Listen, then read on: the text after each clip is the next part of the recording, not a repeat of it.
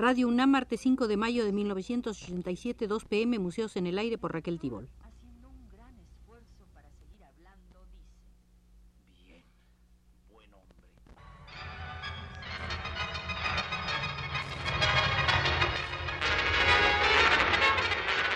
Radio UNAM presenta Museos en el Aire. Un programa a cargo de Raquel Tibol, quien queda con ustedes. Hoy será el último de los programas dedicados a Antoni Tapies. Con la ayuda de Alexandre Sirisi, nos dedicaremos a la persona del artista.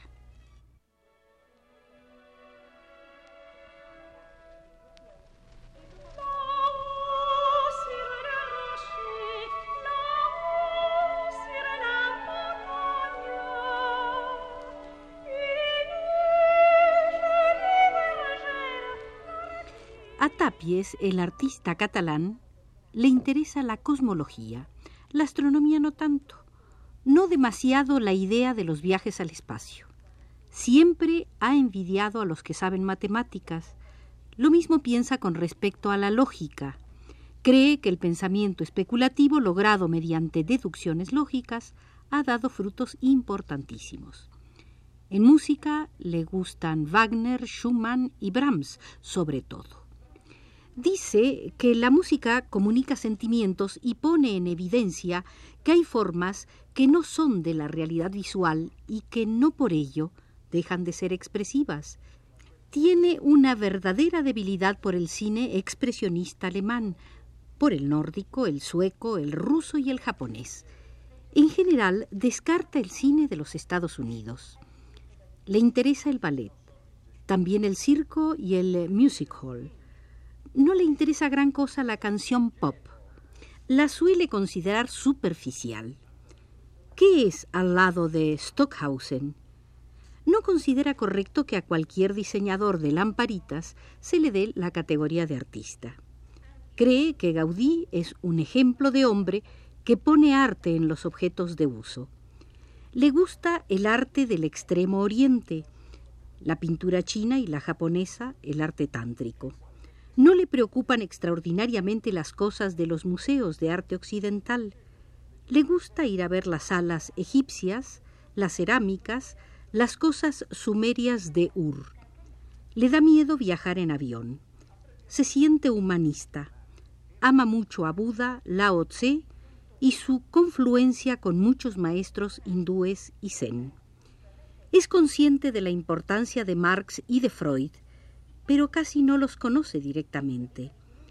Le gustan Gandhi, Thoreau, Bertrand Russell, Huxley, Jung, Chaplin, Einstein.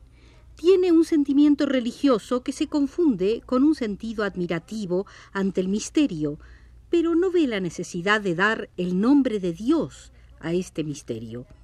No sabe si las cosas obedecen a alguna finalidad y, agnóstico, considera que nos es desconocido el sentido del universo.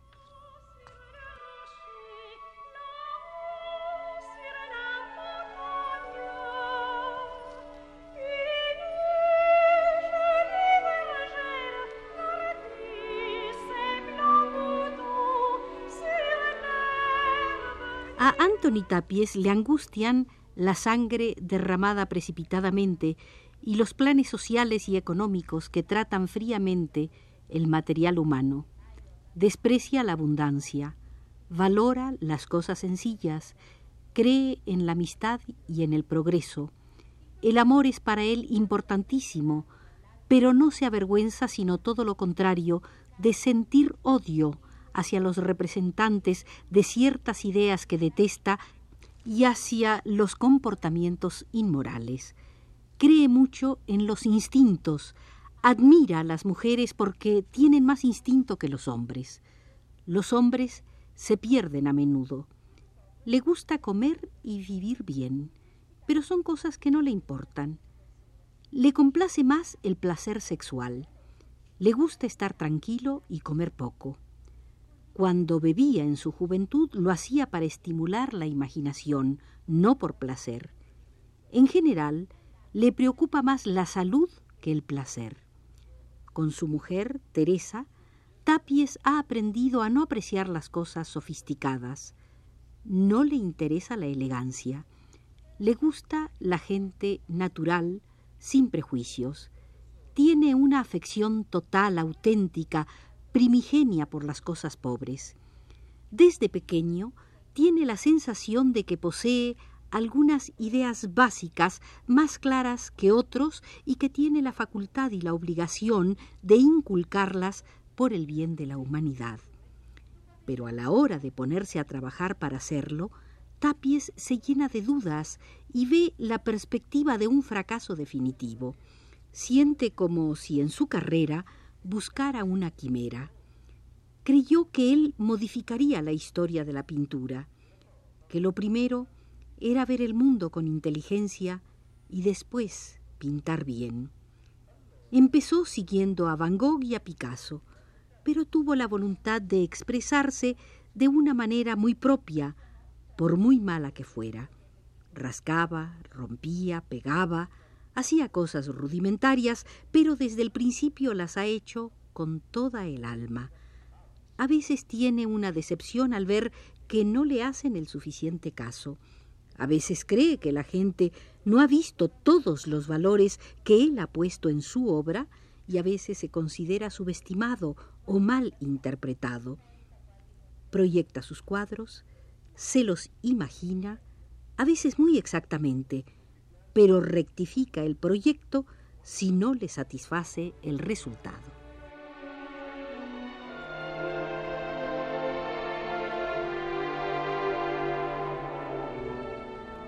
A Tapies le preocupa mucho la existencia de los colores ve mejor las estructuras métricas que los colores. Los que le gustan en la naturaleza, como el verde, no lo soporta en un cuadro. Odia los colores de tubo. Ahora, opina, hay tantos colores industriales y tan buenos y variados que la abundancia les quita la emoción. Además, abundan demasiados colores convencionales, como los del cine, que le llegan a cansar. Tapies pinta para arrancar el misterio del mundo que le rodea.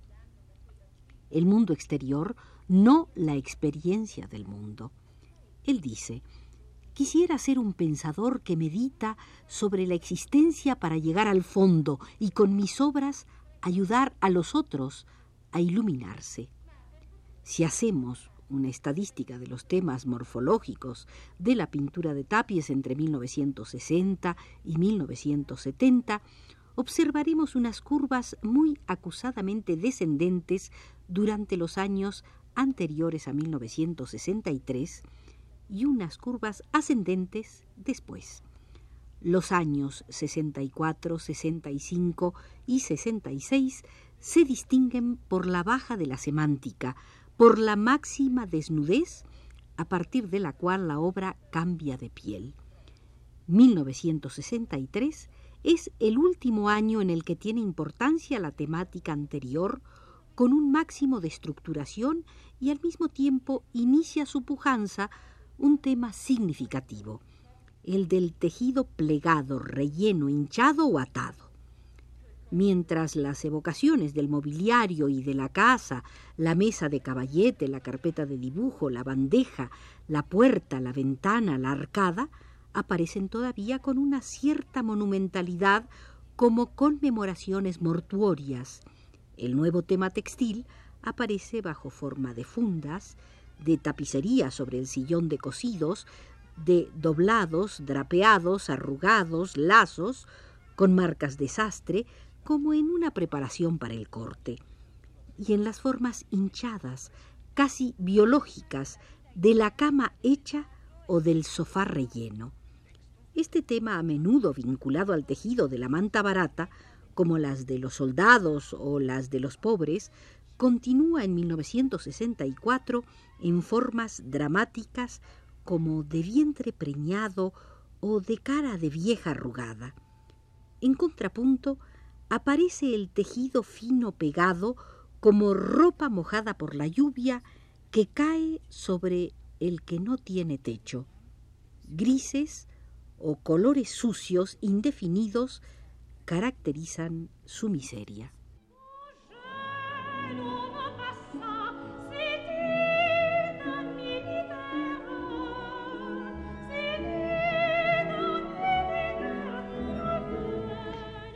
Cataluña, el 65 será el año de las comisiones obreras, de la gran crisis de los estudiantes. El 66 será el año de la Asamblea Universitaria en los Capuchinos de Sarriá, donde Tapies estará presente y por cuya causa irá a la cárcel. Y también el de las manifestaciones de sacerdotes. El 67 será la aparición de los equipos artísticos contestatarios el 68 el de la agitación intelectual. Toda esta perspectiva en marcha sirve para enfocar correctamente el contexto donde se sitúa la acentuación antropoide del rastro humano en las pinturas de Tapies. Las temáticas nostálgicas y de los objetos cerrados se mantienen, si bien en retroceso. En 1965 Habrá armarios, puertas, cestos, tapizados, carpetas y bastidores al revés, no menos cargados de sentido. Por otra parte, dentro del aligeramiento de las estructuras rígidas, reaparecerán los signos de escritura o de anotación más lacónicos que nunca. Los puntos cardinales, las rinconeras, las líneas de puntos, los guiones que atraviesan en un solo sentido o cruzándose la totalidad de la tela como si fuesen trayectorias de personajes invisibles que pasasen por detrás. La no aceptación por tapies de las bases programáticas del arte no significa que no acepte o haya sentido incluso mucho antes sus bases problemáticas. Tapies rechaza todo lo que un lenguaje plástico puede tener de institución y de maquinaria e identifica especialmente su obra con el acto personal de elección y de actualización con el que el artista modifica los códigos de las formas en uso a su alrededor para expresar con esa rotura su pensamiento personal.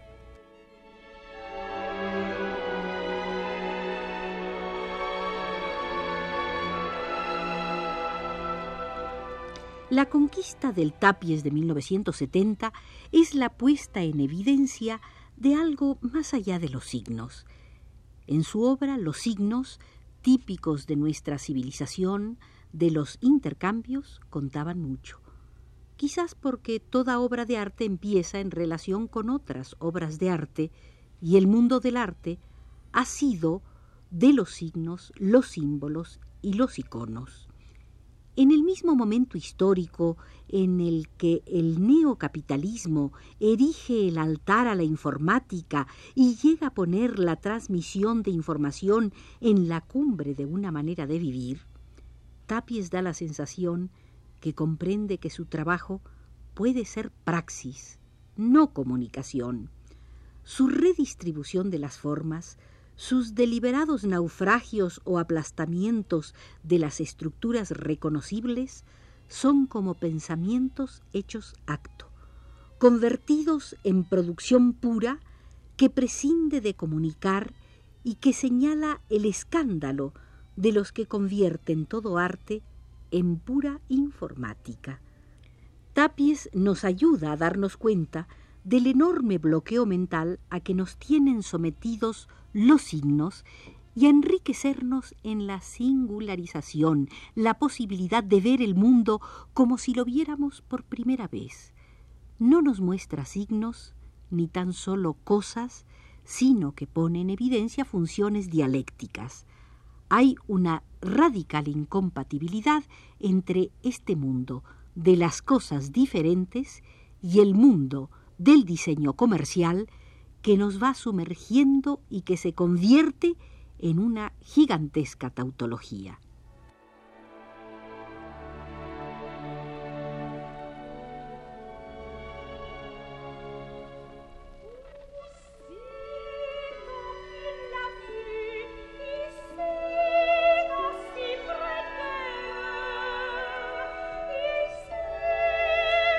Esta visita de hoy ha sido la última de una serie de cinco al Museo de Antoni Tapies, donde fue nuestro guía el crítico Alexandre Sirisi, y nos vigiló desde los controles Arturo Carro.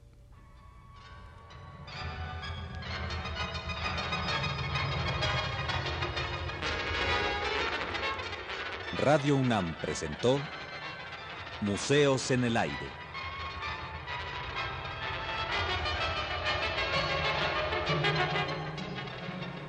Un programa de Raquel Tibol.